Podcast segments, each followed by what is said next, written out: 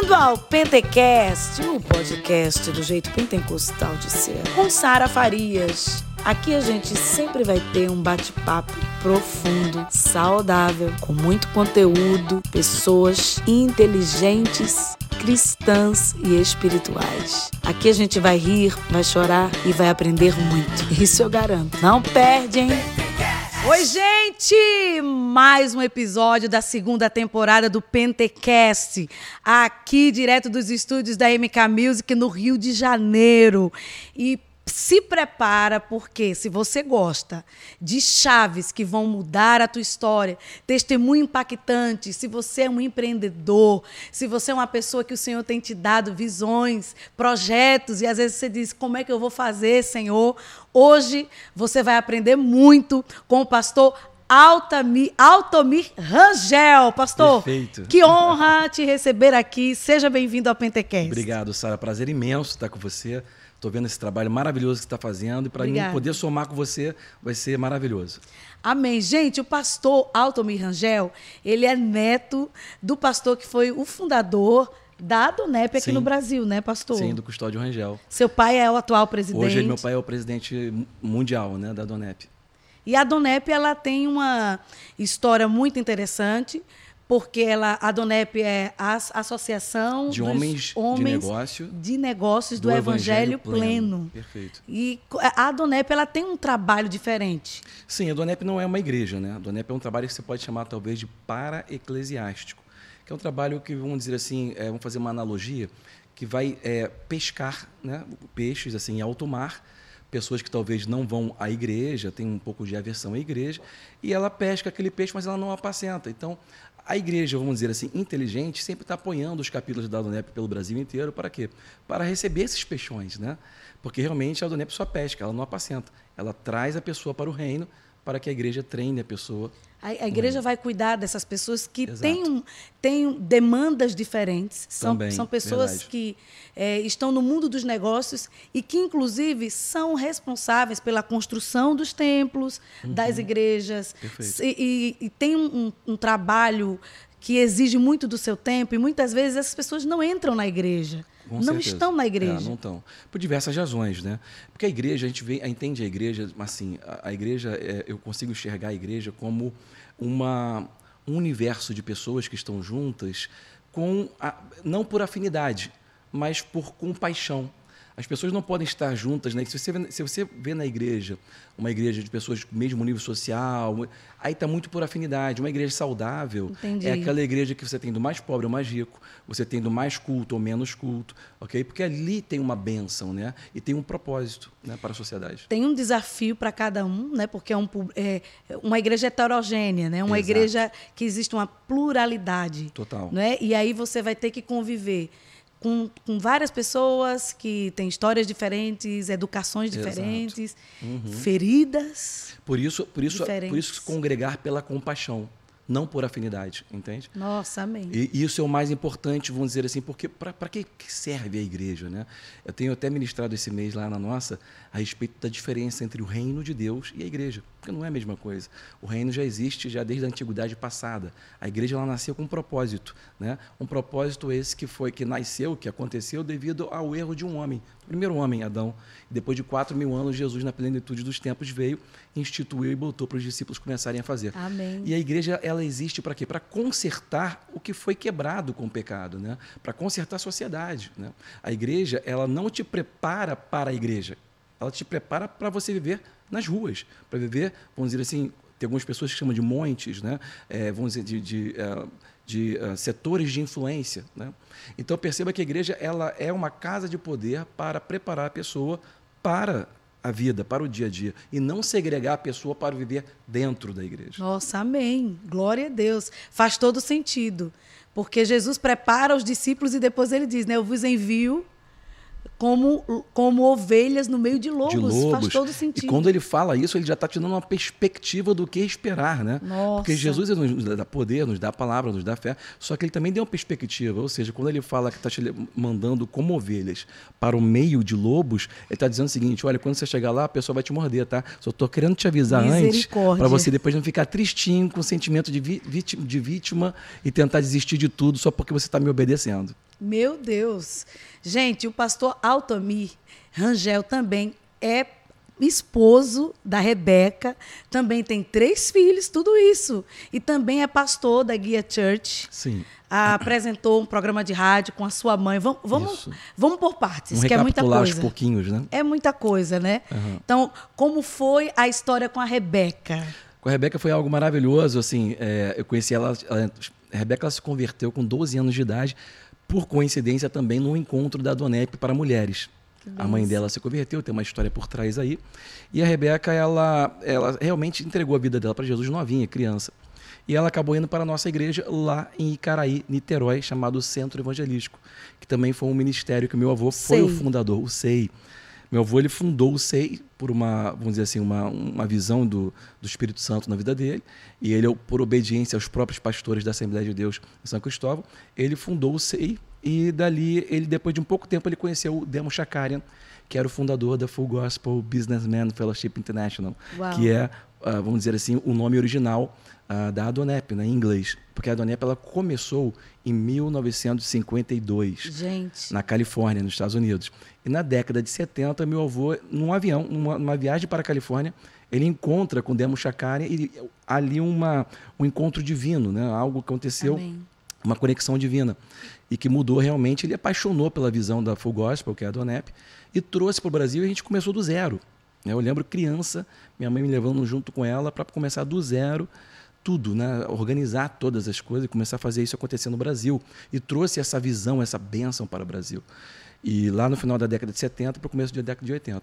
Ali também, em 78, ele começa o Centro Evangelístico Internacional, na época chamava de Centro Evangelístico somente, e que era basicamente a nossa família. Né? Eu, meus primos, meu- meus tios, meu pai, minha mãe.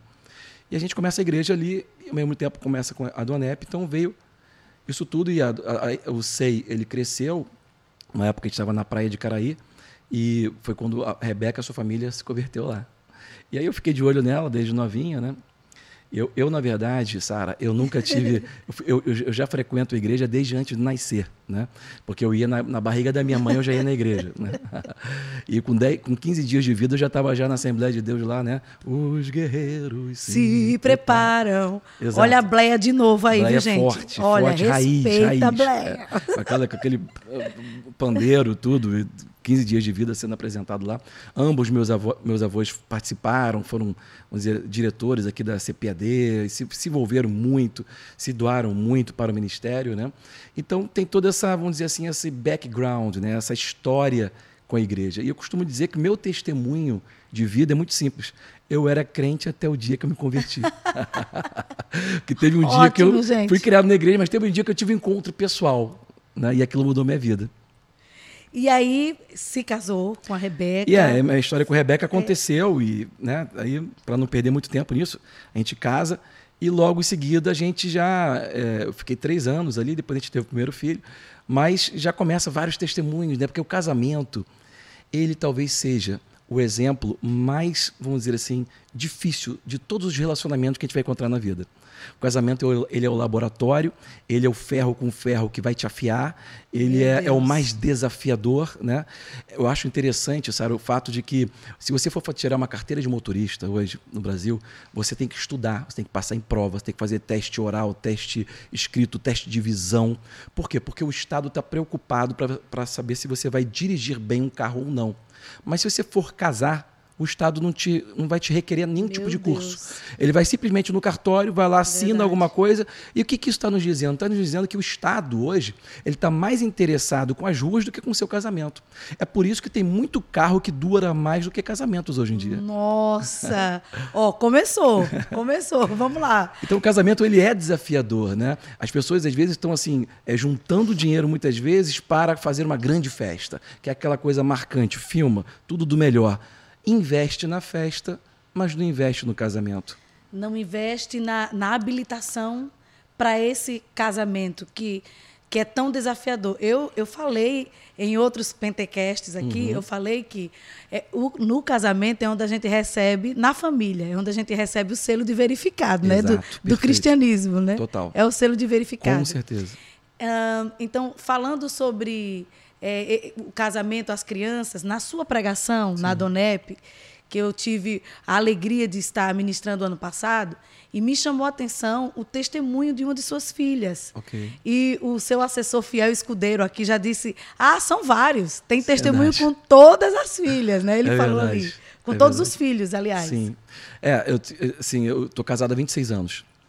É, eu falo até brinco, assim, às vezes, quando estou ministrando sempre fora, eu falo assim, olha, tem três milagres aqui nessa afirmação. Primeiro, que eu tô casado há 26 anos com uma mulher. Hoje em dia a gente tem que ser bem claro nas coisas, ok? Estou casado com uma mulher. Segundo, eu estou casado com a mesma mulher há 26 anos, né? Porque você está casado há 26 anos, de repente está com várias, aí é mole. Mas casado com a mesma, meu camarada, que esse, esse que é o desafio, né? Então, assim, é, e, e, ao longo desses anos todos, né, você tem que... Uh, é, eu, graças a Deus, quando eu casei, eu, eu tive um mentor, que foi um grande amigo também, um dos mentores e influências da minha vida, que eu tive o privilégio de traduzir. Eu comecei como aluno dele em 2003, depois eu trouxe ele para o Brasil atra através da Donep, e ele foi em várias igrejas e pelo Brasil inteiro chamado Miles Monroe. Nossa! E esse cara, ele falava algumas coisas que me marcou aí, também a vida dele, de eu estar acompanhando, como você fala da verificação, eu pude verificar realmente, né? Conheci a família, os, os filhos, a mulher, e aquilo ali realmente é, me foi fazendo sentido na minha cabeça, muitas das coisas que ele foi ensinando. Né? Então, assim, ao longo dos anos, eu tive essa oportunidade de realmente ir redescobrindo, né, no relacionamento mais difícil de todos, que é o casamento, assim, é, esse, essa, essa arte de estar tá casado, né, de estar tá não só casado, mas feliz, de estar tá fazendo aquilo funcionar, porque o mais, acho que o mais, vamos dizer assim, que mais vale a pena num casamento é a sucessão é você ter filhos que vão dar certo. Né? Vão ter filhos que vão passar para outros filhos. Aliás, é, em Gênesis capítulo 1, versículo 26 da Bíblia, você encontra ali algo que às vezes a gente passa batido, que eu chamo do mandato cultural de Deus para o ser humano. Né? Uhum. Quando Deus abençoa o ser humano, ele fala para, para o casal, né? É, primeiro mandato cultural, ele fala frutificai. E o que significa isso? Deus estava dando para a gente um sistema de, de auto ou de coexistência na sociedade. Porque a palavra frutificar não tem a ver em ter filhos. Implica na ideia de você realmente produzir um fruto, produzir algo que vai beneficiar ao outro. Por exemplo, você é uma bananeira. Uma bananeira produz banana. A banana que a, bana, que a bananeira produz, serve para ela comer, não? Não. Não. Ela produz a banana para quê? Entendi. Para que outros apreciem e okay. se beneficiem daquilo que ela está produzindo. O fruto que você vai fazer não é para você, é para gerar valor à sociedade, a outros, ok? É uma visão corporativa, holística, né? Então, quando Deus fala frutificar, está falando o seguinte: olha, produz o fruto. Esse fruto ele vai abençoar, né? Vamos dizer assim, de uma maneira cristã, ou vai beneficiar a sociedade. Vai alimentar, sustentar. E com isso, se o seu fruto for bom, isso vai voltar de valor para você. Ok. Então, tem muita gente hoje que está querendo valor, mas não, não está se dando valor, não está se especializando, não está gerando nada de bom para a sociedade. Tipo assim, a gente tem até a música antiga na igreja que fala: Você tem um valor, o Espírito Santo. E, e, para Deus você tem um valor. Né? Eu costumo dizer que você nunca pode deixar sair da sua boca aquela antiga frase vitimista, religiosa, verme, vermezinho de Jacó, que diz que você não vale nada. Por quê? Porque Deus mandou o próprio filho para morrer por você e isso já mostra o valor que você tem.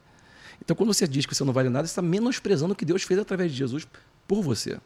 Então, na verdade, isso é um fato, é um fato bíblico, ok? No reino de Deus você tem valor. Contudo, na sociedade atual, você só tem valor se você gerar valor. Você tem que criar um fruto. Esse fruto, se beneficiar muita gente, vai gerar valor para você. Então, a primeira coisa que Deus falou, frutifique. Aprende isso. Se você frutificar, você já vai estar tá dando valor a você, gerando valor à sociedade. E depois ele fala multiplicar. Multiplicai. Né? O que ele quer dizer com isso? Aí sim, tem a parte biológica de você gerar filhos e, ao mesmo tempo, não somente fazer filhos, sabe? Porque fazer filho é fácil. Criar filho é o desafio. Ok? Então, quando ele fala multiplicar, ele não está dizendo apenas de você fazer biologicamente filho. Está falando para você fazer e criá-los transportando os valores Ok. para a próxima geração, ok? Ou seja, a próxima geração tem que ser até melhor do que você. Você tem que passar tudo para eles. Se você não passar direitinho tudo para eles. E deixa eu te falar uma coisa: você tem filhos, você sabe como é que é. Filhos não aprendem simplesmente quando você ensina. Às vezes, quando você ensina, eles vão aprender muito pouco. Eles aprendem olhando para você. Você está ensinando com a sua vida. Você não ensina com suas palavras, ok? Isso é em tudo. Mas filhos que estão mais próximos só vão verificar aquilo que você está falando se ele vê você falando. Gente, presta atenção, porque nessa temporada do Pentecast já é, acho que, a segunda pessoa que fala exatamente isso que o pastor Altomir está falando agora.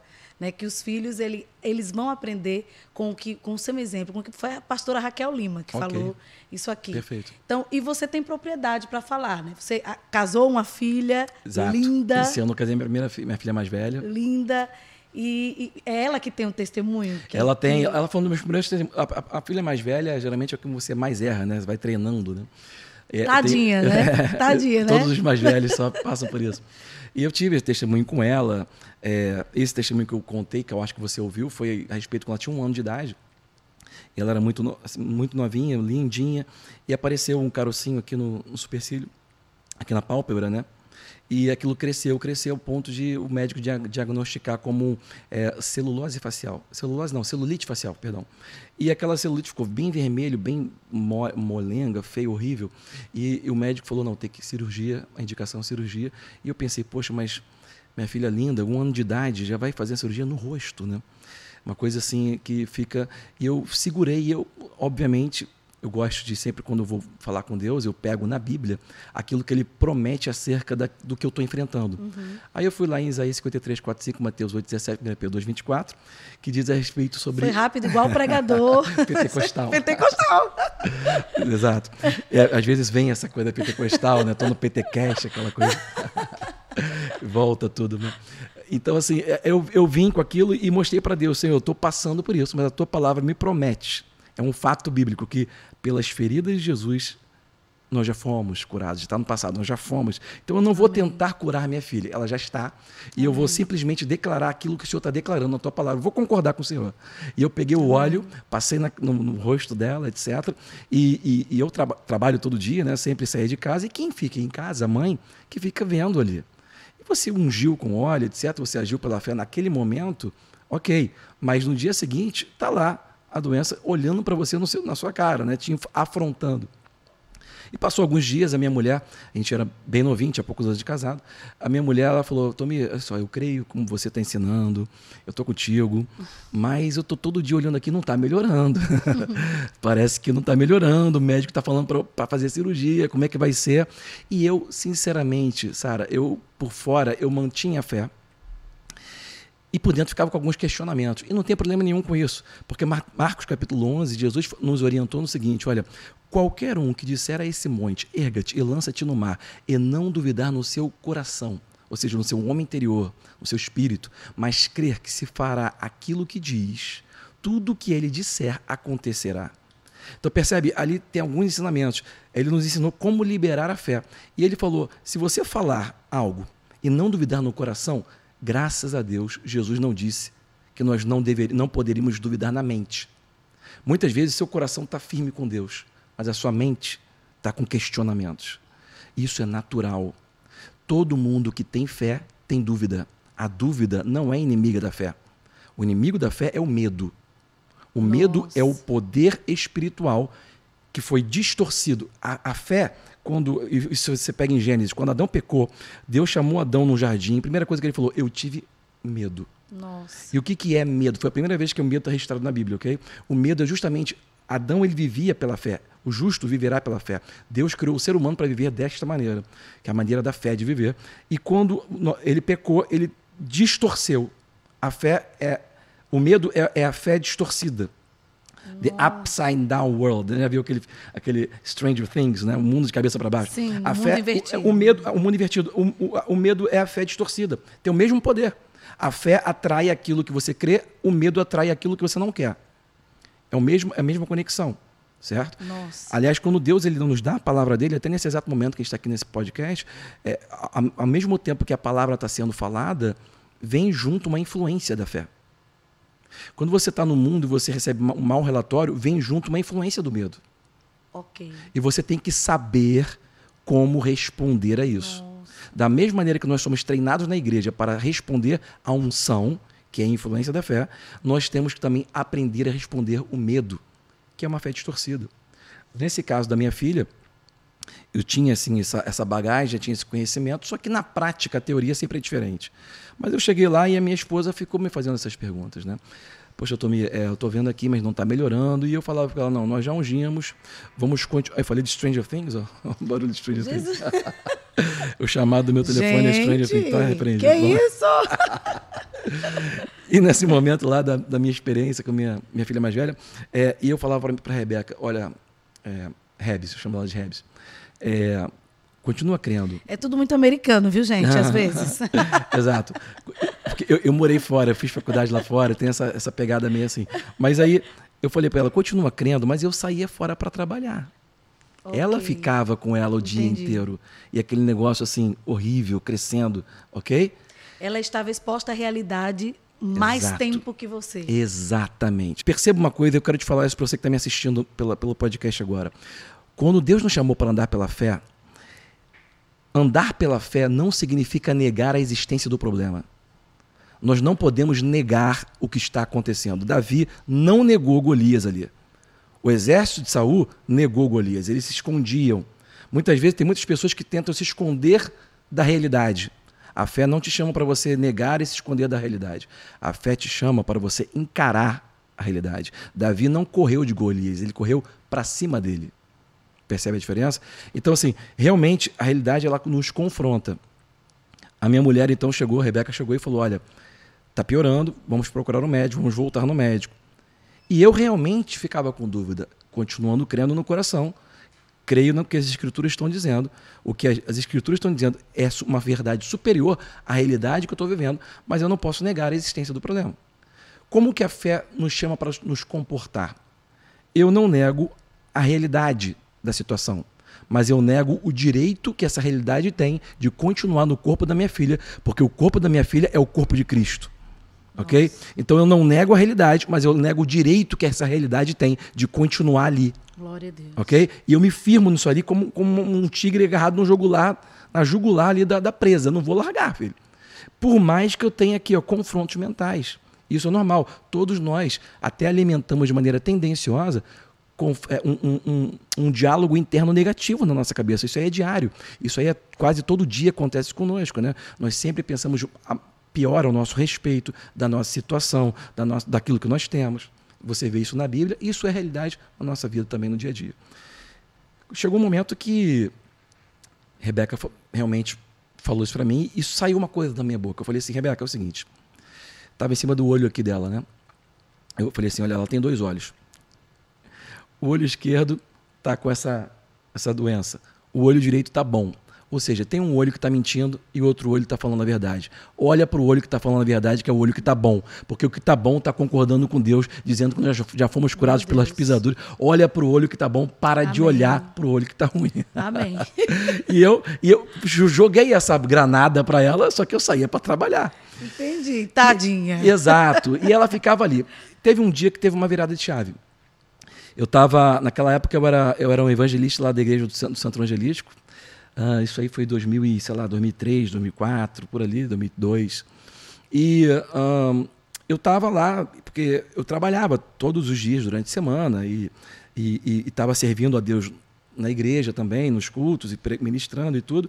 E tinha responsabilidade com a família, etc. Mas eu estava lá. Naquela época, o Santo Evangelístico era muito assim, todo mundo. Até hoje, eu acho que o pessoal lá usa muito terno e gravata, né? Bem e eu mantinha, exato, eu mantinha essa tradição porque eu até acostumei e achava até que estava sem roupa se eu tivesse sem gravata naquela época. E eu estava no carro, de terno e gravata, no domingo à noite, indo para a igreja. Eu ia ministrar sobre fé. E estava com minha filha sentada no banco de trás, com celulite facial, com recomendação de cirurgia. É uma coisa grave que poderia gravar até correr risco de vida. E eu tinha que decidir se ia deixar cirurgia ou não. E deixa eu te falar uma coisa aqui para o pessoal que pode estar em dúvida, talvez, se Deus, ele é, se, se, é de Deus fazer cirurgia ou não. Olha só, Deus ele quer ver você curado de qualquer jeito. seja com remédio, sem remédio, com cirurgia, sem cirurgia. Os médicos são um braço de Deus na Terra. Todo o conhecimento que a ciência, eu aprendi com um homem chamado John Graham Lake, um canadense que tinha um ministério de cura poderoso nos Estados Unidos e na África. Ele falava o seguinte: a ciência nada mais é do que o homem descobrindo como Deus faz as coisas. Nossa! Ai, então que lindo. toda a ciência é o homem descobrindo como Deus faz as coisas. Luiz Pasteur falava: pouca ciência te afasta de Deus, muita ciência te aproxima. Hoje as pessoas estão redescobrindo a Bíblia. Né? A ciência está se reconvertendo para a Bíblia, porque o saber, o conhecimento está aumentando certo? Poderia falar com vocês aqui alguns, alguns exemplos fascinantes do que a ciência tem descoberto hoje em dia. E isso em todas as áreas da ciência, né? A ciência ela nasceu na Bíblia e agora ela está se reaproximando a ela. Mas nesse dia eu estava indo para a igreja para ministrar, a minha filha sentada num banco de trás, minha mulher do lado, eu já sabia a posição dela. Ela estava comigo ali, ok? Porque ela é submissa e a palavra submissão não significa ser inferior, ok? É uma coisa que vai, vai desmontar todo argumento feminista. É o seguinte: no princípio, Deus fez macho e fêmea. A imagem dele os fez. Ou seja, os dois são imagem de Deus. Tá certo? Mas tem papéis diferentes na sociedade, só isso. E a palavra submissão significa exatamente isso: estar debaixo da mesma missão. Né? A gente pode até discordar, estando na mesma missão. Você pode ter um ponto de vista e o outro. Mas quando a gente sai daquela porta dali para fora, a gente está junto. Por mais que a sua visão seja diferente, a gente decidiu uma coisa, ali para fora a gente está junto. Isso é em igreja, é em empresa, é em família. Qualquer organização que entenda isso vai ter sucesso.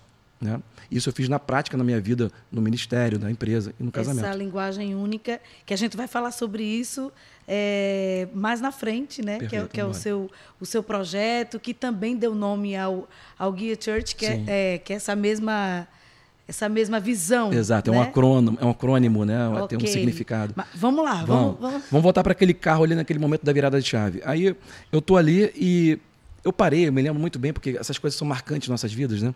Eu parei o carro assim, no, no bairro de São Francisco, indo para Icaraí, antes de um túnel, tinha um McDonald's aqui do lado, eu estava olhando assim para o lado, assim. E sabe quando você está olhando, mas você está pensando em outra coisa? Eu estava ligado com Deus. Eu estava no carro, porque Rebeca tinha me cobrado, eu tinha que decidir se ela ia passar pela cirurgia ou não. E eu tinha que, eu tinha, eu estava assim, Senhor. E aí veio uma coisa. É que dentro, como não é uma, não é uma voz audível, é, é, é uma percepção. Ok. Mas que, me, que me, me falou algo. E aquilo falou assim: Você tem que amar mais a minha palavra do que a sua filha. Meu Deus. E quando eu, eu percebi, o que é? Eu tenho que amar mais a tua palavra. Quando eu percebi aquilo, parece que saiu um fardo dos meus ombros. Ai, porque, tipo assim, a minha filha, a minha única filha na época, minha filha linda, de um ano de idade, eu daria vida por ela e eu, e eu, eu, eu faria qualquer coisa para ela ficar curada, entende? O Espírito Santo fala: você tem que amar mais a minha palavra do que a sua filha. Ou seja, a sua filha não é a tua prioridade, meu camarada. E isso aí tirou o peso dos meus ombros. Porque parecia que eu era responsável para fazer pela minha fé aquilo funcionar. Entende? Uhum. E quando vi aquilo, eu, eu fui ministrar. E naquela semana, segunda-feira, quando foi terça-feira, Rebeca falou: Tomi, ela me liga na empresa e fala assim: é, hoje eu acordei e vi que está melhor. Saiu o vermelho. Depois passou mais uns dias, ela falou assim: tá saindo. Tá ficando só uma marquinha aqui em cima.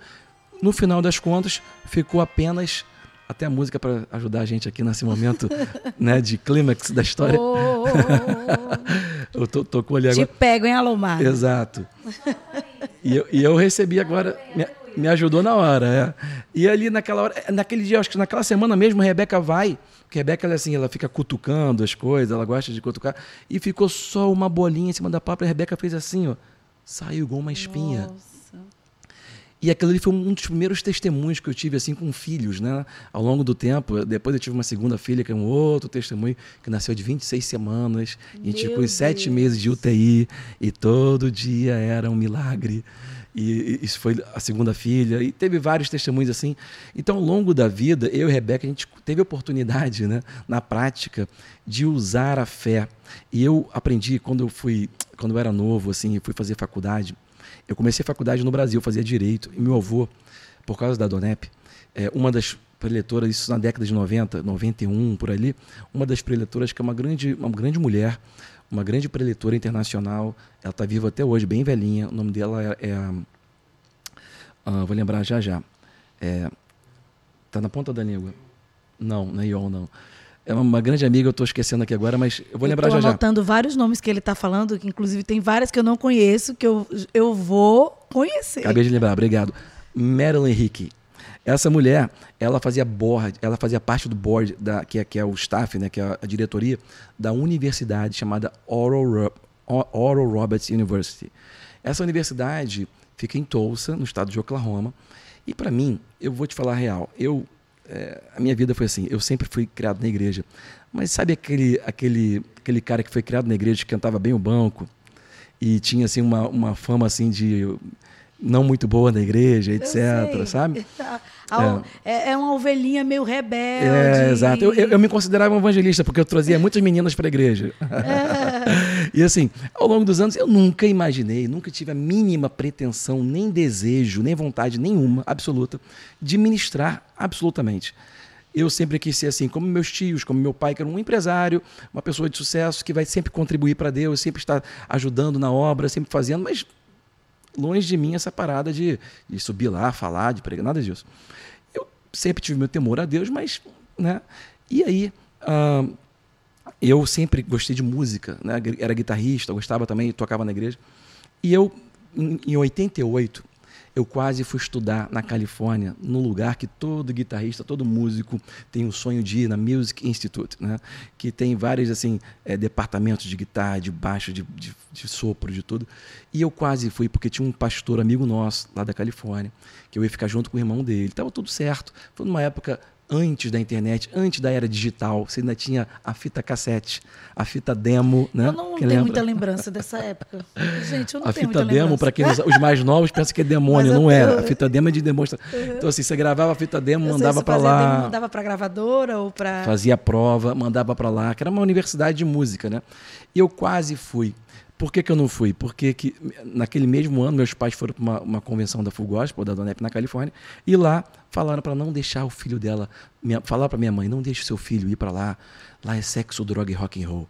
Aí minha mãe voltou, eu tinha 16 anos de idade, minha mãe voltou da Califórnia falando, você não vai mais. Eu já tinha passado na prova. Nossa. Eu já estava já, já estava sonhando em virar, eu ia virar um Steve Vai, um músico, um guitarrista. E aí ela fala aquilo, eu me revoltei e tudo, eu tem assim testemunho pessoal nisso aí, né? Como que eu briguei com ela e tudo.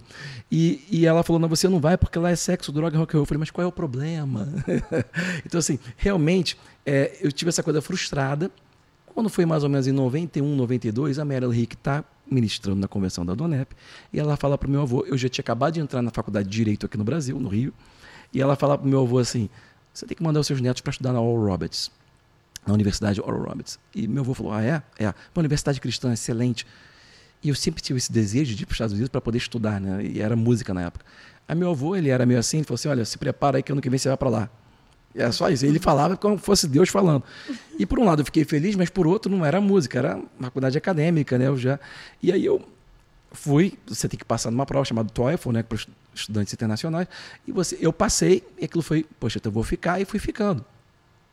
Então, quando eu fiquei lá naqueles anos, lá na Eurohobbits, teve um, um, momentos na minha vida que eu, ali, jovem, né, 18, 19, 20 anos de idade, que eu até me afastei um pouco de Deus, né, num lugar mais cristão dos Estados Unidos. Okay. Porque não é, a religi não é religião que okay. vai te prender. É você ter o encontro pessoal, né? E depois entrar no reino de Deus, né? E só uma, uma, um adendo bem bacana aqui. Existe, eu sempre ministro dessa maneira. Existe uma diferença entre reino dos céus e reino de Deus. Reino dos céus é um lugar físico que o próprio Jesus localizou quando ele fala para você orar para Deus que está sentado num trono nos céus.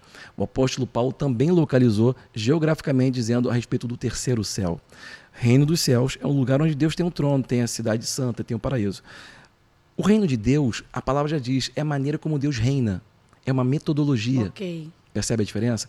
Isso aí fica bem legal quando você enxerga dessa maneira, porque aí você pode usar na prática. Um modus operandi. Um modus operandi. O Oral Roberts, que foi o fundador dessa universidade que eu, onde eu estudei lá, administração, é, eu não fui para estudar teologia, tá? Eu fui para estudar administração, uhum. fiz é, negócio exterior. Um, ele era um cara, e você acha até hoje no YouTube vídeos dele, preto e branco, quando ele ministrava naquelas tendas, na década de 50 nos Estados Unidos. Ele, ele usava a, a mão dele a, na oração, ele orava por enfermos, as pessoas eram curadas, ok? E ele usava a unção como um mecânico usa uma ferramenta. Você pega um mecânico usando uma ferramenta, ele usava a unção dessa maneira. Entende? É uma maneira peculiar dele okay. agir pela fé. Você acha isso no YouTube. E assim, é bem legal a gente começar a ter, vislumbrar essa maneira. Assim, é possível a gente usar a fé na nossa vida de uma maneira prática. Ok. De novo, não negando a existência do problema, mas negando o direito dele tem de continuar ali na tua vida, ok? De continuar ali na tua frente. Eu fiquei querendo te fazer uma pergunta, porque você falou que você passou um período é, distante Sim. do Senhor num dos lugares mais cristãos do mundo. Exato. Inclusive onde, onde os teus pais é, te é, te colocaram achando que você estava num lugar seguro. Exato, perfeito. Né? Então, meu filho está lá no lugar Pagaram seguro. Pagaram um preço, que naquela época a nossa moeda no Brasil era cruzeiro. Imagino. Era horrível, assim, até para falar por telefone era caríssimo, né? Eu, eu recebia cartas, eu escrevia cartas, né? Então era um outro mundo realmente. O que, que acontece com a, é, a pessoa que sai do Brasil, uhum. o jovem cristão, que sai do Brasil ou para a Europa, Sim. ou para a América e, e, o que, que acontece com a mente dele, na sua opinião, pela experiência que você teve, na idade que você teve? Sim. O que, que acontece que é, o que a gente mais vê é que é, essa pessoa ela acaba se distanciando do cristianismo Pode e do ser. cristianismo mesmo. Sim. Pode ser. Sim. Não, assim, realmente, Ou... assim, é, eu acho que quando a gente está, quando é dado poder ao ser humano, não é que ele muda, mas ele vai ampliar o que ele já é. Uhum. Como o dinheiro, que é um caminho para o poder também. É assim, é, tem pessoas que vão vai morar no exterior e se torna uma pessoa completamente diferente. Não é que ela se tornou, ela apenas ampliou quem ela já ficava enrustida aqui. Ok. Certo? Então, agora, existe também má influência de amizade. No meu caso foi muito isso. No né? primeiro ano eu fiquei amigo de pessoas mais cristãs, mais, é, vamos dizer assim, crentes de verdade, e depois eu comecei a andar com outro tipo de pessoa. Isso vai influenciando principalmente nessa idade. Né? E você tocou numa palavra muito importante, isolamento. O isolamento, isso tanto no casamento como em qualquer relacionamento, até com Deus, né? Quando você começa a se isolar, você começa a querer saber apenas do que você, do, é, você se torna mais egoísta você quer saber mais só das suas coisas, né? Um, um casal ele começa a dar errado quando um, o cônjuge começa a se isolar. Quanto mais isolados eles estão, mais eles procuram seus próprios interesses, mais eles ficam egoístas. E quando você se torna egoísta, você se torna em você mesmo. Porque qual é o segredo do casamento? Um mais um é um. Né? Se tornar uma só carne. Okay. Quando ele fala, sairá o homem da casa do teu pai e se, se apegará à sua mulher. Duas coisas aconteceram ali. Primeiro ele tem que sair, depois ele tem que se apegar. Primeiro ele tem que sair, depois ele tem que se fazer parte de outra coisa, entende? E uma coisa que eu acho interessante, que uma dica para os homens, é, isso o Miles falava muito, um, existe uma ordem ali na Bíblia para acontecimentos para que a nossa vida dê certo. Deus primeiro criou o homem. O que, que Deus deu primeiro para o homem? Vai lavrar a terra, o trabalho. Depois, o que, que Deus deu para o homem? Aliás, minto, primeiro Deus deu para ele o relacionamento com o pai. Né? Ele tinha um relacionamento com o pai. A primeira coisa que Adão viu quando abriu o olho foi Deus. Depois, ele deu o trabalho para o homem. Depois do trabalho, ele deu a mulher para o homem. Entende? Se você vier nessa ordem, seu casamento vai dar certo. Primeiro o homem tem que conhecer Deus, depois ele tem que conhecer o trabalho, depois ele tem que conhecer a mulher. Olha aí, gente. Fica a dica. Primeiro conhecer a Deus depois do trabalho. E teve, teve um Pentecast aqui que a gente falou sobre isso, que a, tem uma galera aí, os jovens de hoje, muitos não, não, não querem mais trabalhar. Até estudam. Exato. Até estudam exato, muito. Exato. Mas não querem trabalhar. E aí as meninas que estão querendo ganhar o mundo estão tendo essa dificuldade. Mas primeiro, varão, tu tem que trabalhar, tu tem que entender tem o trabalho. Tem que arranjar um propósito, um trabalho, né? Pode começar pequeno, não tem problema nenhum. E você pode estudar e trabalhar, entende? O, mas o fato é a ordem, entende? Okay. Porque muitas vezes o cara Entendi. casa e não tem um propósito, não tem um trabalho. E Deus criou a mulher com um papel, tem uma, uma habilidade nela. Eu vou fazer uma ajudadora idônea. É, ajudadora implica na ideia de você estar tá junto, você entrar no, no uh, na missão ali, ok? E, e, se a mulher casa com um cara que não tem uma missão, que não está trabalhando, que não está produzindo, que não está frutificando, que não está fazendo algo, vai chegar uma hora e ela foi criada para ajudar. Ela foi criada para somar, ela foi criada para poder é, melhorar até o negócio, acelerar o processo. E quando ela não encontra isso, ela acaba, quer dizer, ela acaba pensando assim, quer saber, eu vou fazer minha própria coisa. Daí nasce muito o feminismo, né? A mulher querendo fazer porque ela não está achando mais homem que faça. Né? Então, assim, realmente, se nós entendemos a ordem e os papéis, a sociedade dá certo. Mas falava, uma sociedade, uma, uma sociedade é tão boa quanto os, a qualidade dos homens que está nela. Que forte. Amém. Você entende por que, que hoje essa, essa narrativa, essa ideologia está tentando destruir o papel do homem na sociedade? A, a, a masculinidade. por papel... que destruir? Entendeu? Porque quando não tem homens de qualidade, a sociedade não é de qualidade. Percebe? Então existe ali. E uma das coisas que, vamos dizer assim, os governos não entendem é que os governos não produzem famílias. Famílias produziram governos. Famílias Entendi. constituíram governos. Okay. Você não, a, a, o governo nunca vai conseguir destruir a família, porque foi a família que fez o governo. O poder está na família. Então a família tem um poder no reino de Deus para a sociedade. Vamos falar, vamos nos aprofundar agora que esse é um, eu entendo hoje que é um dos seus propósitos principais. Deus tem te levado é, por esse é, por esse caminho. Você, a gente estava lá nos Estados Unidos, né? Verdade. A gente estava lá nos Estados, já voltamos para o Brasil. Pro presente. Mas é, é para voltar para lá de novo e vir de novo. Isso. Aí você concluiu a faculdade lá. Sim. E veio para cá fazer o programa com a, com a sua não, mãe. Não, é, é, toda a parte ministerial da minha vida ela é paralela aos meus negócios, Entendi. à família. Vai acontecendo. É, foi acontecendo assim. De novo, eu era crente até o dia que eu me converti, de repente eu começo a me doar para a igreja. Como é que aconteceu essa coisa ministerial na minha vida? Foi assim, é, eu estava lendo muitos livros. Quando eu realmente me entreguei para Jesus, e foi uma coisa pessoal, as pessoas do lado de fora, na minha, na minha aparência, lá na igreja, elas não percebiam mas aos pouquinhos né, aquilo vai se manifestando, porque tudo que acontece no seu interior, eventualmente vai manifestar no seu exterior, tanto para bem quanto para mal. E aquilo foi acontecendo, e eu estava lendo muito. Comecei a ler livros de John Lake, de, de Smith Wigglesworth, de vários homens de Deus. Eu vou assistir o Pentecast para anotar esses nomes. Eu, eu, te passo, que é bem difícil de falar. Esse nome, na verdade, se você falar dez vezes rápido, você é batizado na hora. Eita, meu outra... Deus! Smith Wigglesworth. Então, assim, eu comecei a ler muito, Sara, mas entenda, eu não buscava buscava Deus para pregar. Eu buscava Entendi. Deus para achar Deus. Eu tenho uma pergunta para fazer antes que você se aprofunde. Você falou assim, as pessoas que viam minha aparência. Você já deve ter sido muito julgado pela aparência. Total, até hoje. Até hoje, Total, né? Total, muito. Então as pessoas não acreditam muito né, é, na sua espiritualidade. Sim, na, né, muito. Na profundidade do seu ministério. Cara, e eu, eu vim até do meio pentecostal. Então teve reuniões de oração assim, onde tem uns profetas lá, que o cara vinha, eu já era, já era ministro, já o cara vinha falando que eu tinha que me converter, me arrepender. entendeu? E, e eu, Mas quando comecei continuar. ministerialmente, foi assim. Então eu estava lá no, no centro evangelístico, eu estava buscando a Deus para encontrar Deus, e lia muito, e de repente Lá no SEI, no Centro Evangelístico, hoje eu nem sei como é que tá, porque eu já saí de lá tem uns 15 anos, que eu vim para morar aqui na Barra, mas hum, tem mais até, né? Quase 20 anos. Mas o fato foi que um dia lá tinha cultos todos os dias, de segunda a segunda, né? E segunda-feira é o culto, vamos dizer assim, mais fraquinho. Né? Aquele culto que depois de domingo à noite já era aquela explosão. Aí depois tinha uma terça-feira, uma quinta, uma sexta de libertação, mas a segunda era fraco. Aquela coisinha lá, no, lá é muito grande, é um templo grande, né? muitas mil pessoas sentadas, e ali embaixo um outro templo menor, segunda-feira era ali embaixo. Tinha dois evangelistas novos, amigos meus lá na igreja, que falaram assim: pô, varão, guerreiro, você quer dar uma palavra aqui na segunda-feira? Eu falei, pô, guerreiro, posso ir dar uma palavra? é, a palavra ah, nunca dei palavra não, mas posso dar uma palavra. E eu estava cheio, né? Estava assim, lendo muito. Eu estava buscando Deus demais para achar Deus. E você vinha dizendo que não buscava Deus para pregar. Nunca. Eu, achava, eu, eu, queria saber quem Deus era. E isso aí tem muito a ver com o momento que eu, me, que eu realmente me entreguei para Deus depois do falecimento de um primo. Eu tive, assim, Sim. todo, todo momento grave na vida que a gente encontra um baque. A gente tem dois caminhos a seguir. Um é culpar Deus, ficar com raiva e se afastar.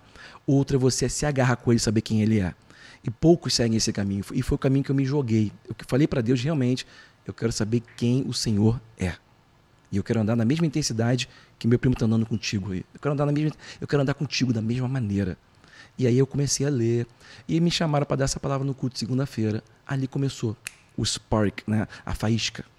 Ali eu descobri que eu sabia fazer uma coisa que eu nunca pensei, nunca desejei, nunca imaginei. E aí depois na outra segunda-feira, poxa, foi muito bom, varão. Você pode vir de novo? Tá. E depois de novo, depois de... quando eu fui ver, tava eu e Rebeca, felizão, eu tinha 23 anos de idade, ela tinha 20, a gente felizão ali, naquele culto que só tinha ali uma velhinha, às vezes entrava um mendigo, aparecia um bêbado, né? e só tinha aquelas três eu pessoas. Eu creio 100% nessas, nessas coisas. E eu fiquei ali naquela situação, mas eu ia com tanta alegria, e eu não estava ali com nenhuma intenção de me tornar nada. Eu só estava ali para me doar, para dar, porque era tão bom. E ali eu via coisa acontecer. Eu tive muita experiência com Deus naquele encontro de segunda-feira. Experiências assim, realmente sobrenaturais, espírito de suicídio, manifestações e, e pessoas libertas, e etc, etc. Milhões de testemunhos para contar. E dali eu comecei aos poucos, progressivamente, entendendo que eu tinha que responder a um convite de Deus para me tornar alguém que eu nasci para ser. E o nome okay. disso eu chamo de chamado. Chamado é, é um convite que o Criador te dá no momento da sua vida para você se tornar alguém que você nasceu para ser. Nossa, Muitas pessoas não respondem a esse convite. Por isso, muitos são chamados e poucos escolhidos. Porque não respondeu ao convite. Percebe? E assim, esse convite, ele às vezes ele é. I get it. é, vamos lá. Esse convite muitas vezes ele é, é tênue, ele é às vezes imperceptível, você pensa que não, a nossa cabeça sempre luta contra, mas eu fui dizendo sim e aquilo progressivamente foi acontecendo na minha vida.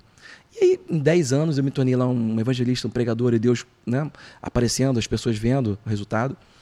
E logo depois de um tempo, eu senti uma vontade, assim, veio algo no meu coração, de fazer um programa de rádio. E eu nunca tinha feito isso na minha vida. Eu falei, como é que faz isso? Eu não sei bem o que fazer, mas eu senti um sinal verde. E eu conversei com minha mãe, minha mãe também sempre foi uma mestre da palavra. Ela sempre foi, sempre ensinou e tem muito testemunho de vida, mas, ela sempre foi Pastora uma Ruth. Rosane. Pastora Rosane. Pastora Rosane. E ela, tem, ela, é, ela é autora de muitos livros. E ela é, sempre foi minha, a minha, uma das minhas maiores é, é, mentoras. Eu falei, mãe, eu acho que eu estou sentindo um sinal verde. Então vamos começar algo, vamos.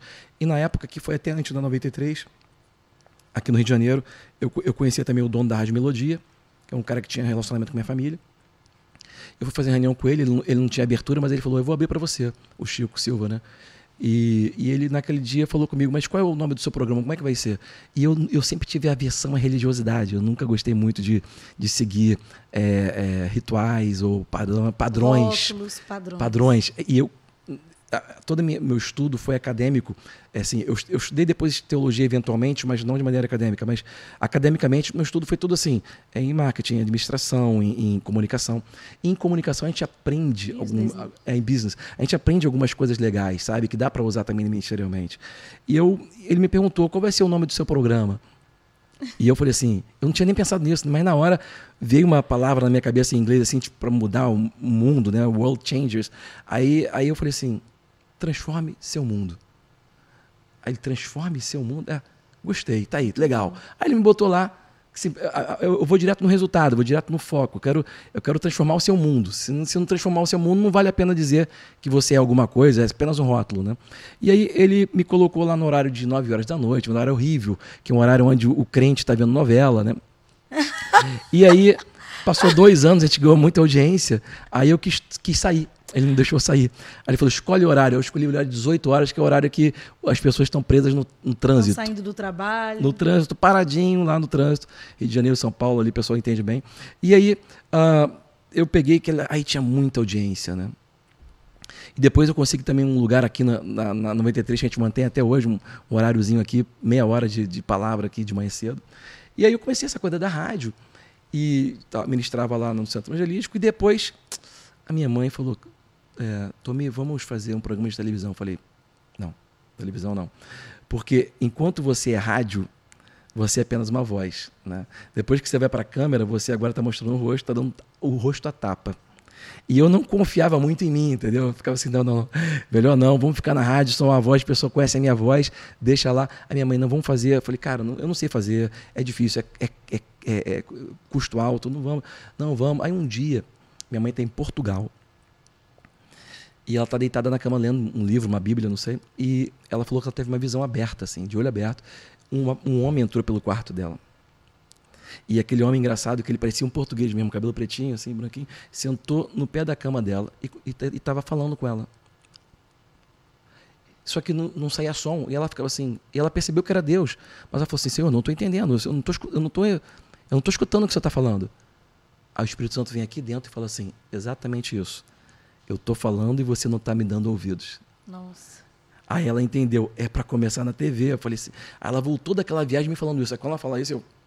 Né, o pentecostal que, tá, que há em mim, eu. Hum, meu Deus. Aí eu falei, não, beleza, vamos fazer. E tinha se convertido num cara cameraman lá na nossa igreja, na época que vinha da Globo, esse corretor da Globo. E ele começou a nos ensinar como é que fazia. No começo foi muito. Era muito difícil, né? Era até antes da internet, essa coisa toda. A gente começou o programa de televisão. Aí a gente ficou Bandeirantes, é, CNT na época, Record.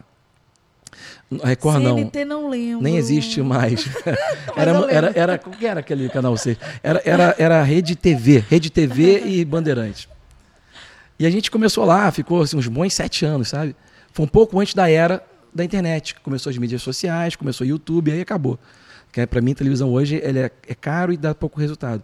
Então, e tem um grau de dispersão muito alto, porque às vezes a televisão está ligada, mas o cara está ligado no PTcast, né? Eita! A televisão está ligada lá, mas o cara está no celularzinho aqui direto, né? A pessoa está tá lá a televisão ligada, mas ela fica aqui. Esse é o grau de dispersão. Mas essas suas, é, é, essas revelações, esses insights que o Senhor começou a te dar, é, você, assim que você percebeu é, que estava chegando essa, essa coisa das redes sociais e tudo, você começou a soltar as suas frases de impacto. É, começou o Twitter, Twitter, né? Foi o primeiro. O Twitter eu fiquei famoso por causa das frases. As pessoas pensavam, não, você está tirando essa frase.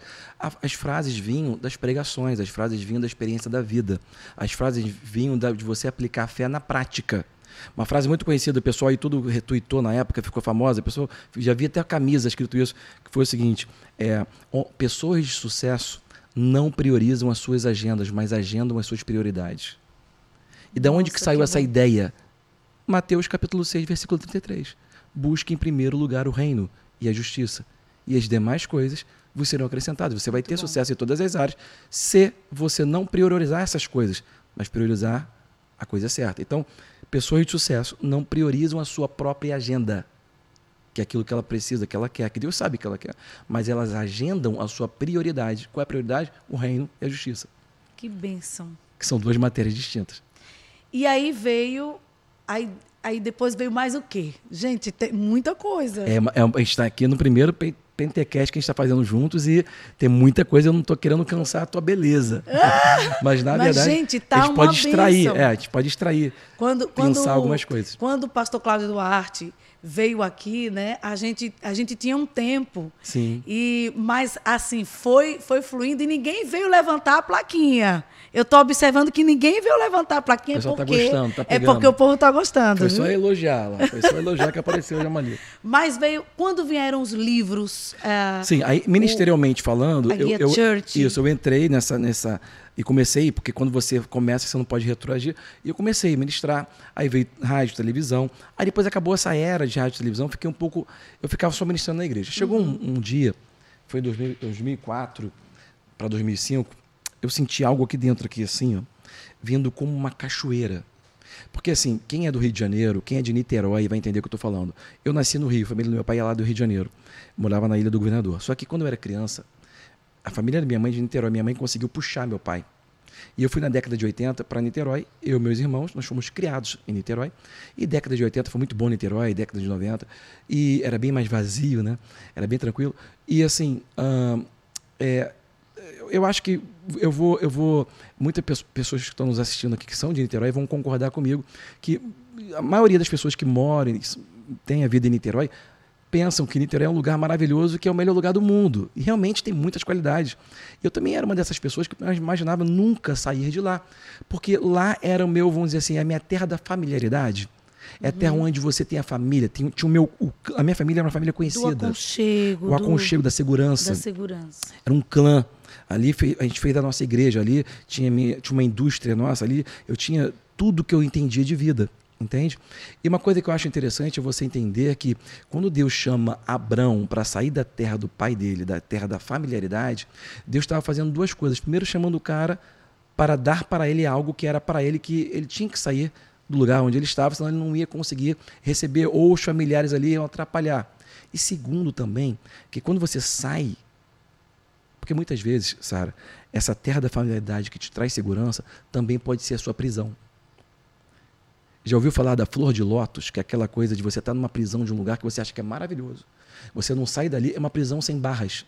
Uma prisão sem portas, entende? Você está você tá preso sem perceber, pensando que ali é o melhor lugar do mundo, pensando que ali tem a sua segurança, tem a sua família, tem ali é e, e fica tão bom que você fala assim, não, não você e é uma prisão.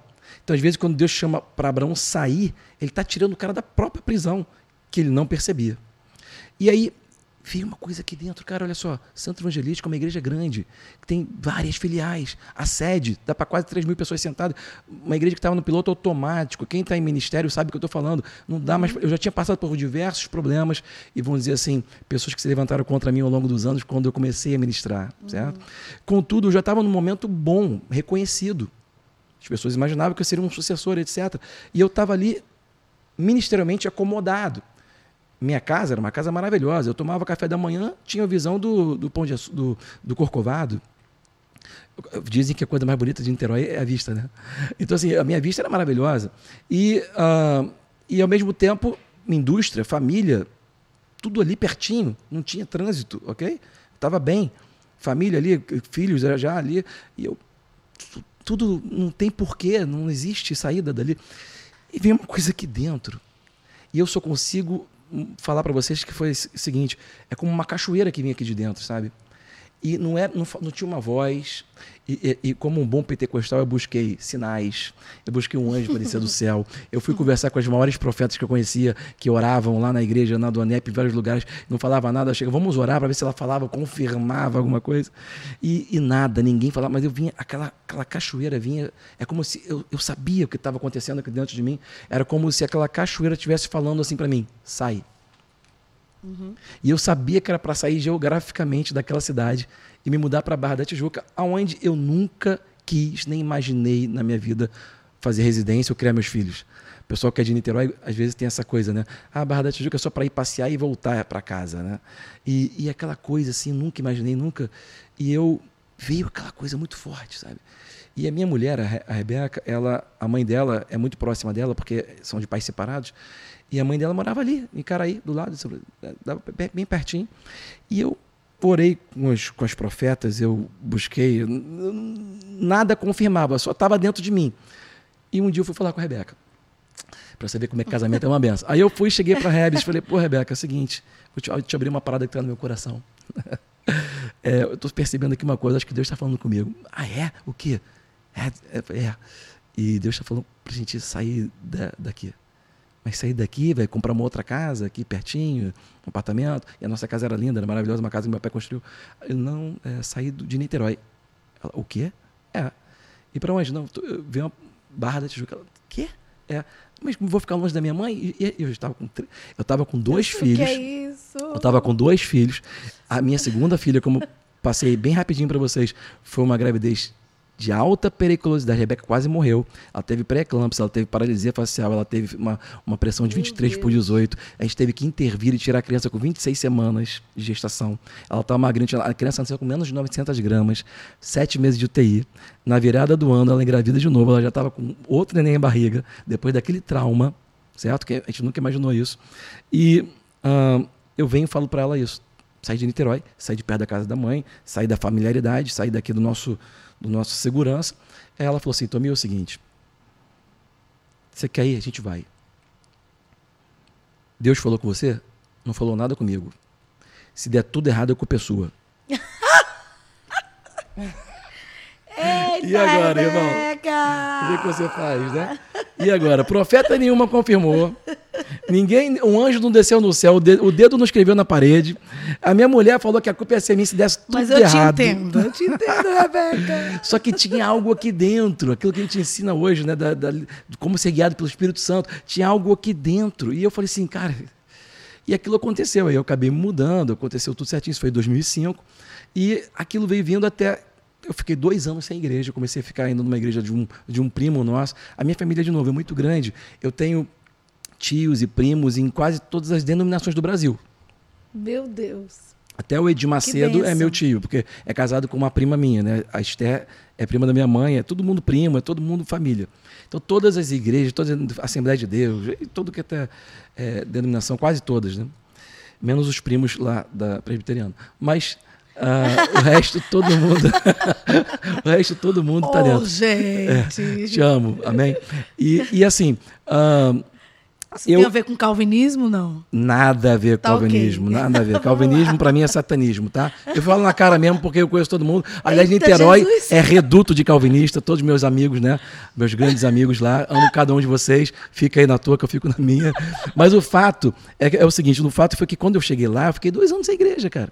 E um grande primão meu lá, tio, primo, sei lá, que tem igreja lá, me deixou no banco dois anos. E eu tudo bem, eu já tinha dois li livros escritos e, e, etc. Aliás, trouxe um terceiro aqui para te dar de presente. E Obrigada. o que foi? Aí eu fiquei dois anos e eu fiquei assim, meu Deus, o que está acontecendo comigo? Eu vim me mudar para cá. E tô sem púlpito, sem nada, eu não sei o que eu vou fazer. Isso foi antes da rádio e da televisão. Foi ali que eu comecei muito rádio e televisão, a ideia disso, que eu estava sem púlpito, sem nada. E, e aí, uh, meu avô me chama.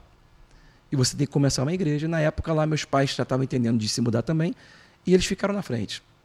E o nome da igreja não era esse, era uma outra igreja que a gente começou em 2007 e ficou uns, uns bons 10, 12, 15 anos por ali. E chegou em 2018, a minha mãe, depois de uma viagem, me chama. Eu nunca, fui, eu nunca fiquei na frente de igreja.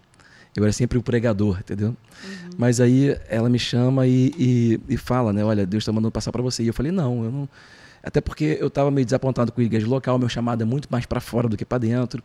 É, e aí eu falei, mas depois de três meses eu resistindo, eu aceitei. Só que aí eu peguei essa. É porque eu, eu só aceitei porque veio. Sabe quando você está dormindo de manhã cedo e você está acordada, mas está dormindo de olho fechado, Sei. mas está tá consciente? Sei, é como se viesse uma gota, como se o Espírito de Deus fizesse assim, ó, pegasse um conta-gota, uma gotinha na minha cabeça de manhã. Eu, e eu acordei, peguei o telefone, liguei para um pastor lá da igreja, me encontra no café. Quando ele chegou, já tinha escrito tudo. E eu escrevi lá, Gênesis 11. Eis que o povo era um só, falava uma só língua. Nada será impossível para tudo que eles intentarem fazer. Isso é um segredo para o ser humano, isso não é um segredo para crente, é para qualquer ser humano em qualquer organização. Quando o povo está unido e está na mesma falando a mesma língua, interagindo, tudo que eles fizerem vai dar certo. Nada será impossível. E aí com a minha experiência de igreja, a vida inteira na igreja, né, a gente sabe disso. Muitas vezes você está dentro da igreja e a igreja é um grupo unido, mas muitas vezes você entra, fala Pai do Senhor aqui, Pai do Senhor ali, senta, sabe até quem é, mas não se envolve, não interage, uhum.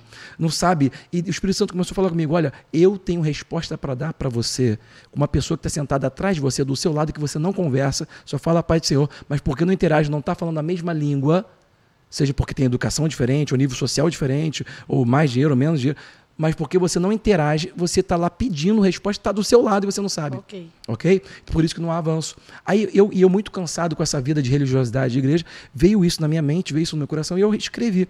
Peguei Gênesis 11 e botei o grupo unido. O ex que o povo é um só, grupo unido. Mesma língua, botei I, interagindo. G, U, okay. I. E no final botei A, avanço. Só que eu botei o A virado assim, porque o A virado assim de lado, ele tem um, é um símbolo matemático, que significa maior que. Aí eu botei grupo unido, interagindo, avançando. Quando o grupo está unido, falando a mesma língua, é maior que qualquer coisa. Então, é essa igreja para mim que dá certo. Essa igreja faz sentido para mim, ok? Uma igreja onde a pessoa tenha consciência da generosidade, da voluntariedade e do relacionamento. Esses são os pilares. Eu comecei a desenhar isso, eu refiz tudo comecei a fazer treinamento de pessoas, somos uma igreja celular, temos somente o um encontro de domingo de celebração, e ali há consolidação, há crescimento, há cuidado, certo? Nas células, e estou treinando líderes. Então, para mim, igreja que dá certo, igreja que gera resultado, e de novo voltamos lá atrás, o propósito da igreja, que é consertar a sociedade, é, tem que ser assim. E aí guia church, né? Church é o moderninho de igreja hoje em inglês, mas guia não é simplesmente guiar. Guiar, entendi. É, é, é um acrônimo, é, é grupo unido interagindo, avançando, maior que qualquer coisa. Glória a Deus! Gente, que bênção! E aí, Deus, através desse projeto, o Senhor já, te deu outros projetos, principalmente voltados para a família, casamento, exato, exato. que durante toda a nossa conversa, que, hum, que já já está durando, você fala muito. É, você sabe, você fala muito sobre relacionamento, muito, muito. sobre casamento, Tenho sobre o papel muito. do homem, é. o papel da mulher. Observei. Sim, sim, sim. Observei que isso está queimando no seu coração. Sim. Tem muitos segredos, sabe, Sara? Uhum. Assim, até tem muita, tem muita superstição na igreja muita superstição. Se eu te falar algumas aqui agora, os, a religiosidade que está nos seus ouvidos vai doer. Uhum. Porque eu sei da onde você veio, eu também vim. Uhum. Todos nós viemos desse, desse núcleo pentecostal armeniano. E não quero nem entrar nessa questão de, de, de teologias, mas o fato é que, é, por exemplo, a gente pensa, a gente, dentro da igreja de Cristo, a igreja cristã de uma maneira geral, tanto católica quanto evangélica, ao longo do, das, dos anos, dos séculos, muita coisa foi distorcida, muita influência grega, de eh, filosofia e mitologia grega entrou para dentro da igreja. E muitas vezes a gente fica é, é, misturando isso como se fosse Deus falando, entende? Okay, Por exemplo, a gente tem uma, uma, uma, coisa romantizada a respeito do amor, que a gente imagina, e a gente investe tanto às vezes isso, que é assim, a gente pensa que o amor é o responsável por manter um casamento. Todo divorciado sabe que isso é mentira. Muitas vezes eu estou conversando com um casal que está se separando, e eu pergunto, você não se ama ou não? Eu amo, mas não consigo mais conviver com ele. Okay. Eu amo, mas eu não consigo viver mais com essa pessoa. O amor não é responsável por manter nenhum casamento. Aliás, a Bíblia nunca disse que o amor é responsável. Provérbios 24, que é o livro da sabedoria, tem segredos ali que fala sobre como edificar uma casa e fazer com que ela tenha abundância nas suas câmaras. E ele fala sobre três coisas: conhecimento, entendimento e sabedoria. O que edifica, que constrói uma casa e que mantém e que faz com que ela tenha é, abundância nas suas câmaras é Conhecimento. Um, o que é conhecimento? Informação. Você saber com quem que você está morando, com quem que você vive, conhecer o que, que ela gosta, okay. como é que ela é, okay? ok? Segundo, entendimento. Compreender a outra pessoa. Porque você, lembra de novo, sairá um homem da casa do seu pai e apegar-se à sua mulher. Okay. Ali tem um grande segredo. Duas coisas aconteceram. Primeiro, o homem saiu da casa do pai. Segundo, além dele sair, ele tem que se apegar. Então ele vai largar uma coisa para se tornar outra. E de novo, voltando aqui para Miles, ok? Deus nunca mandou a mulher sair da casa do pai. Mas falou: sairá o homem da casa do seu pai e da sua mãe. Gente, tô gostando desse assunto. Mas eu vou te falar por quê. Isso aí eu falei no casamento da minha filha, ok? E posso fechar aqui com algumas dicas assim, preciosas. Mas assim, é, por que, que ele não falou que a mulher sai da casa do pai? Porque a mulher nunca sai da casa do pai. Quando ela sai da casa do pai dela, ela vai entrar numa outra casa onde vai ter um novo pai, que é o marido dela. Nossa. E aí a gente tem que entender o propósito do que significa pai, de acordo com o reino, com a, Bíblia, com a, com a mentalidade original de Deus a respeito do homem, certo? E aí, realmente, e Salomão, ele tem, ele fala sobre como construir, né? Então vamos lá de novo, conhecimento e entendimento. O que é entendimento? Você compreender a outra uhum. pessoa. Não somente saber o que ela gosta, saber como ela é, mas compreendê-la. Por quê? Porque a outra pessoa não é perfeita como você também não é. Compreender tem a ver com aceitar, aceitar Tipo, tem a ver com aceitar, não aceitar, tipo assim, você, se, se ela tem defeitos, você pode ajudá-la em ela mudar, você pode ajudar, você deve ajudá-la, certo? Uhum. Porque vocês são um casal. É, contudo, entender que ela é desse jeito. Por exemplo, okay. quando eu começo um encontro de casais, a gente está fazendo esse encontro de casais no Cruzeiro, que é uma experiência maravilhosa. A gente fez ano passado testemunhos assim, meu Deus, assim, um casal entrou separado voltou casado. Você tem ideia? O, o, o, projeto tem um nome. Tem. Casamento que dá certo. Casamento que dá tem certo. Tem até no Instagram, depois você procura lá. Casamento que dá certo. É um, é um, é um projeto embrionário, começou agora, eu tenho certeza que esse ano vai ser muito maior.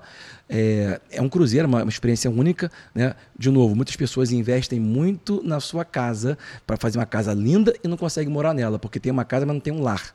Então o segredo não é investir na casa, é investir no lar. Nossa. Independente da casa que você estiver morando. Amém. Exato, calibre é pesado. Então, assim, é, Deus começou a me puxar muito para falar sobre casais, porque eu já ministro para jovens há muito tempo. As pessoas, os jovens se identificam comigo, sempre se identificou a vida inteira.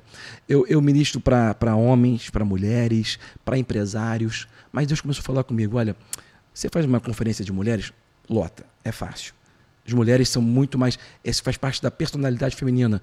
Se você vê na Bíblia, quem mais seguia Jesus eram mulheres, né? As mulheres elas têm. Por que, que Satanás. Por que, que a serpente te, te, te, é, foi tentar Eva e não Adão? Porque a mulher tem isso na personalidade feminina. Ela se dobra mais fácil para as coisas do espírito. Ok. Ela se, se vai muito mais rápido para Deus. Ok? O homem é mais racional, é mais duro, é mais difícil. Então, a mulher ela é mais sensitiva, é mais mística, aquele né? sexto é. sentido, né? Okay. Mais mística, mais, mais espiritualizada, ela se volta mais fácil para Deus, mas também é mais fácil ser enganada. Por isso que a serpente foi nela. O homem, ele é mais difícil de se voltar para Deus, mas também é mais difícil de ser enganado. Percebe que os dois juntos, que é a receita do bolo? Uhum. Percebe? É, esse é o homem original, os dois juntos. Então, Deus começou a falar comigo: olha, você vai lá, prega para as mulheres, as mulheres vêm cheias de fogo, chega em casa, tem um marido, marido estúpido na cadeira, não quer saber de Deus. Faz um, um encontro de homens, é, é um custo para encher. Encher o homem, ter um encontro com Deus é dificílimo. Quando ele consegue chegar em casa, tem uma mulher rixosa brigando com ele, estraga tudo. O jovem, faz encontros jovens, tem encontros jovens hoje no Brasil poderosíssimos. Mas o jovem chega em casa e depois está cheio do Espírito Santo, está o pai e a mãe brigando que é mais é mais deixa para lá gente continua com a palavra. E aí Deus começou a falar comigo o seguinte olha o segredo está no casal. Um casal bem ajustado resolve filho problemático, filho okay. drogado, filho com problema. Um casal bem ajustado resolve problema de financeiro, econômico. Um casal junto, bem ajustado, resolve qualquer parada na sociedade. Então, aí eu comecei a focar mais no casal, certo? Só que tem lá o Ministério de Casais da Igreja e eu comecei a fazer esse paralelo, que é o casamento que dá certo, porque eu quis abrir para, para todo mundo certo? Porque não é. Se você faz um evento só da, com rótulo da tua igreja, parece que todo mundo só vai da própria igreja, né? Então eu quis alcançar as pessoas. Vem gente de todo o Brasil. A gente tem três noites lá no Cruzeiro fantásticos. Primeira coisa que começa a falar para o pessoal é o seguinte: olha, você não veio aqui para o seu cônjuge ser mudado. Você veio aqui para entender que ele é diferente de você. E isso tem a ver com Provérbios 4, de você conhecer, entender. O que é entendimento? Compreender é você ter compreensão da pessoa uhum. com quem você está vivo. Né? A gente fala muitas vezes assim de maneira, vamos dizer, religiosa, pentecostal, assembleana, não sei. A gente fala assim: olha, a pessoa que está sozinha está encalhada. Não está, meu filho. A pessoa que está sozinha, ela está feliz e ela está navegando no alto mar, tranquilo, livre, leve e solto. Quem está encalhado é quem casou. Eita. Quem casou é que está encalhado e você tem que aprender a viver com esse encalhe Olha, pro resto da vida. As solteiras agora deram glória bem alto que eu ouvi daqui. Quem está solto está livre, filho. Deus nunca, Sara, escuta isso. Deus nunca te obrigou para você ser feliz. Oh, Deus nunca te obrigou, pra, Deus nunca obrigou ninguém a casar para ser feliz. Percebe? Não, não, não tem na Bíblia isso. Deus não obriga você a casar para ser feliz. Isso é mitologia grega que entrou dentro da igreja. Você tem que casar. Tem uma pessoa. Olha só, deixa eu falar uma coisa muito. É o seguinte: se, é, é, isso é uma outra coisa que é de mitologia grega que está que tá dentro do evangelho, dentro da igreja. Nós pensamos, isso aí vai doer talvez o seu ouvido agora ou de alguém, não sei. Olha. Nós pensamos que Deus tem a pessoa certa para casar com a gente. Desculpa, também pensava assim. Eu orei assim também. Deus manda a pessoa certa. Né? E essa, por pensar assim, tem muitos pastores divorciando hoje. Okay. Por pensar assim, tem muitos, muitos casamentos sólidos sendo quebrados. Por quê? Não é a pessoa certa de Deus para mim. Essa desculpa esfarrapada de que não é a pessoa certa. Se houvesse, escuta aqui, gente, se houvesse a metade da laranja, o cantor, sabe aquele cantor? A metade da Gente. laranja. Ele já tinha achado. O cara casou 11, 12 vezes, ele, verdade ou mentira? aqui nos outros Pentecasts, O é Fábio é Júnior. Porque a gente, a gente falou dele. Se houvesse metade da laranja, Fábio Júnior já tinha achado, meu filho. Não tem metade. O cara casou umas 15 milhões de vezes, né? Pastor Ele ama casar. você estava... Eis que o teu espírito pairava neste set. É o mesmo espírito, né? Meu Deus. Não existe. A pessoa certa não, não existe. Você faz ela ser certa. Agora, existem pessoas mais ideais. Você não vai casar com uma uhum. pessoa completamente avessa à sua ideologia, à sua, sua crença e tentar fazer aquilo dar certo, certo. Então, assim, você, Deus, ele te deu o Espírito Santo. Ele te deu é, pai e mãe. E se você não tiver pai e mãe, às vezes tem pastor, tem mentores, pessoas para te ajudar, para te orientar. E Deus te deu um neurônio. É bom usar também isso aí. Né? É bom usar isso que na sua cabeça, porque não está à toa. Né? Então usa o neurônio para identificar. Às vezes tem pessoas que, obviamente, não tem nada a ver. A, a, Bíblia fala que quando Deus criou a mulher, criou uma mulher que seria uma, uma pessoa que iria uh, uh, ser uma ajudadora idônea. O que, que é isso? Uma pessoa que tem assim compatibilidade com a sua alma e tem, okay. e tem assim e tem a ver com a sua com a necessidade da sua missão uma pessoa que vai entrar na mesma missão que você, que, vai, que você entende que tem a mesma missão de vida e que é compatível com a sua alma. Então você procura uma pessoa mais parecida ali com você, que está tá em linha com aquilo que você crê, com que você, para onde você quer ir. Eu falei para minhas filhas, eu tenho duas filhas, Sara. Tem duas filhas e um filhão que veio no final. E as minhas duas filhas, eu, cara, eu orientei elas, casei a primeira esse ano, né, mais velha, e eu, eu orientei ela assim: olha, nunca pergunta para um cara se ele te ama. Pergunta para onde ele vai. Porque aonde ele vai, tu vai ter que ir. O amor, O amor, gente. muitas vezes, ele, ele é imperceptível. O amor, assim, de novo, voltando para a questão do amor ser o responsável pelos relacionamentos matrimoniais. Não é. De novo, todo divorciado sabe que isso é verdade. O amor, ele é apenas um tempero. Precisa ter? Tem. Você está tendo um omelete. Porque omelete é delicioso. Me dá a receita? do O, o, a receita é o sal. Não é o sal. Tem vários ingredientes que vai fazer aquele omelete ser maravilhoso, certo? O sal só dá o gosto. O amor é o sal. Entende? Okay, Mas todos os receitas, entendimento, conhecimento e sabedoria. Então vamos finalizando. Conhecimento é informação. Entendimento é compreensão. compreensão. E o que é sabedoria? Sabedoria é aplicação. É você aplicar corretamente o conhecimento que você está tendo do seu cônjuge, ok? É uma, uma analogia bem, bem, bem, bem legal para você entender. Por exemplo, a diferença entre conhecimento e sabedoria. Conhecimento é você saber que tomate é fruta. Sabedoria é você não colocar tomate na salada de fruta. Ok. Conhecimento é você saber o que falar. Sabedoria é você saber se vai falar ou não. Não é porque você sabe falar que você, você, sabe que tem que falar que você vai vomitar. Okay. Tem muita gente. Deixa eu quebrar uma coisa aqui que entrou pela psicologia na década de 60 dentro da igreja. As pessoas são orientadas, às vezes até por pastores e líderes, a falar toda a vida regressa dela para o outro cônjuge. E a pessoa pega o cônjuge, pega o namorado, pega o noivo e vomita tudo na mesa. E quer que o cara ainda ache ela bonita. O que é que a mulher ainda acha ele cheirosinho. Deixa eu te falar uma coisa. A Bíblia fala que somente o tolo bota para fora todos os seus sentimentos, dá vazão toda a sua alma. Okay. É como uma cidade sem muros. Você está se devassando à toa para os outros. Tem coisa que não é para falar, meu filho. Tem coisa para você ficar quieto, guardar sete chaves e vai morrer com você. Tem coisa que você não vai ter orgulho de falar. Ah, eu vou falar porque eu sou sincero. Você está cometendo um sincericídio. Nossa, gente. Você pode acabar com o seu relacionamento por causa de um sincericídio. Tem pessoas que é sincera demais da coisa, irmão. Ninguém quer saber de tudo que está falando, não. Você passou, não. Irmão. Não precisa me falar nada, não.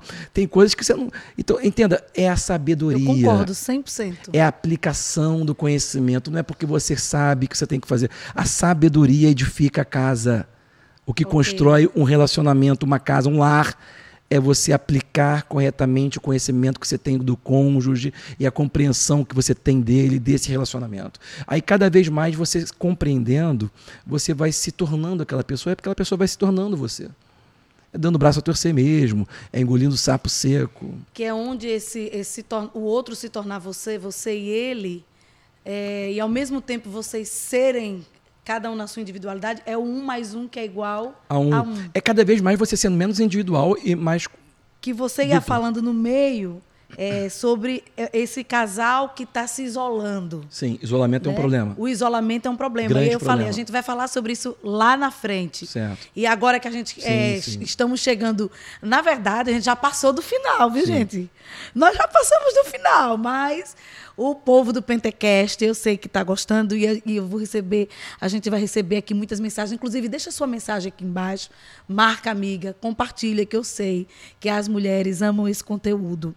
É, esse, esse isolamento é um problema. É um problema. Provérbios também fala sobre isso. Fala assim, olha, versículo 2 do 27 fala assim: ó, O tolo não tem prazer na sabedoria, mas só em que se manifeste aquilo que agrada o seu coração. Quanto mais a gente se isola, a gente sempre vai buscar os nossos próprios interesses. E num, num casamento, que é o relacionamento mais difícil de todos, por isso que eu falo com você, invista no seu casamento. Eu chamo para um cruzeiro como esse, eu estou fazendo várias coisas ali com você. Primeiro que é um evento presencial. Segundo, que eu não sou o tipo de pessoa maçante que fica te prendendo o dia inteiro no cruzeiro, te ensinando coisas, não é isso. A gente só tem um workshop de manhã, depois eu vou ficar com vocês e, e o time todo, com, com todo mundo. A gente vai aproveitar todo o cruzeiro. E o que, que é isso? No cruzeiro não tem internet. Você vai ter que falar com o cônjuge, vai ter que fazer coisa de casado de novo no cabine, ok? No cruzeiro a gente vai desfrutar coisas que no dia a dia a gente não consegue fazer, desfrutar a vida. Sair dos ares, deixa os filhos com, com, os, com os avós, com a vovó sitter, deixa o filho lá com alguém, ok? Se livra desses filhos, pelo menos por três noites. pelo menos por três noites, ok? Ali vai ter uma, é, são coisas maravilhosas e poderosas que acontecem. E a gente vai trazendo esses princípios, certo? Porque muitas das coisas que a gente não consegue vencer é porque a gente não está vendo. A nossa visão é como se a gente sentasse num lugar na vida, num, num, num assento no ônibus. aonde você senta vai determinar o que você vê. E o que você vê vai determinar o que você faz. Então, muitas vezes, você está sentado no lugar errado. Você precisa mudar de lugar para poder ter uma visão diferente. E vendo diferente, você vai fazer coisas diferentes. Então, quando a gente teve essa, essa, essa ideia de fazer o cruzeiro, foi muito é, pensando nisso. Tirar você geograficamente de um lugar, botar em você de um lugar de prazer, de, de, de felicidade, ter uma experiência com você aplicando essas chaves, aí você vai estar muito mais desarmado para receber o que okay. Deus, que muitas vezes você não iria receber no seu dia a dia, numa igreja, na sua rotina, naquela obrigação, entendeu? Mas quando você desarma, você sai de novo da sua familiaridade, que muitas vezes é uma prisão, você consegue finalmente enxergar coisas e realmente mudar muitas coisas no seu. Não é que o seu cônjuge vai mudar, mas a sua visão a respeito do relacionamento vai mudar. Aí muda tudo. E, na verdade, finalizando o casamento, pelo que eu entendi, é, já que ele não. É, você não precisa. O casamento não é feito para você ser feliz. Não é esse um dos propósitos? Sim. Então, um dos propósitos do casamento é exatamente frutificar, multiplicar, uhum. é, ter é. sucessão Sim. e formar essa sociedade é, onde a o, família. O casamento vai formar tudo na sociedade todas as instituições e organizações que existem foram feitas pelas famílias. Ponto. Começou tudo na família. Certo? Por isso que os governos não têm poder sobre a família, a família tem poder sobre o governo. Pode tentar o que for. Por quê? Porque o próprio governo é constituído de famílias. Certo? Então, assim, é, a família ela tem um poder no reino muito grande. Realmente vai ter que fazer outro podcast para falar sobre isso. Mas o fato, o fato é que precisa ser ajustada. A, família hoje, até a cristã, ela está muito leviana ela está terceirizando responsabilidades. Pensa que a igreja vai ser responsável pela educação ou o colégio, isso não existe. Sempre é o pai e a mãe. E aí tem que estar tá bem ajustado. As pessoas não estão correndo de responsabilidade, entende?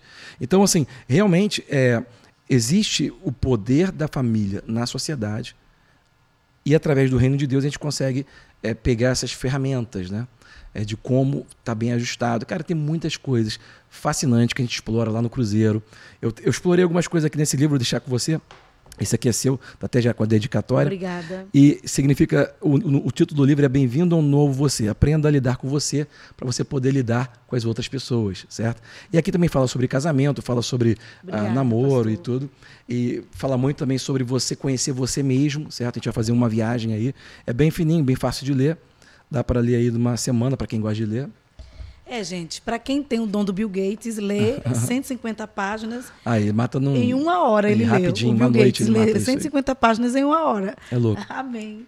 Muito Obrigada, bom, pastor. muito bom, viu? Automi, eu aprendi muito, Prazer. aprendi muito e eu tenho certeza que a nossa audiência também aprendeu muito. Segue o Pastor Altomir nas redes sociais para você conhecer melhor esse projeto. Arroba Altomir. Invista, arroba Altomir. Ter nome feio tem suas vantagens, né?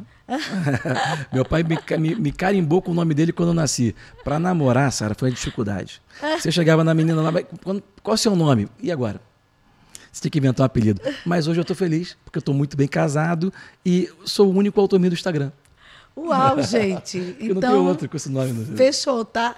Então eu quero agradecer eh, mais uma vez que seja que o Senhor possa fazer desse projeto restaurar famílias e famílias uhum. que o Senhor tem um propósito tão grande que o Senhor é, abençoe sua casa to, é, tudo que você tem construído os projetos Amém. e que você continue sensível uhum. à, à, à voz do Senhor e aquilo que Ele ministra em você que eu já percebi né que de uma hora para outra o Senhor vem e como hum. essa essa cachoeira, né? Sim. Então que o Senhor continue te entregando, que você continue sensível a, a tudo que o Senhor tem para a sua vida. Sim. Muito obrigada. Obrigado a vocês, gente. Gente, esse foi o Pentecast com o pastor Altomir Rangel. Prazer imenso. Até a próxima, Até gente.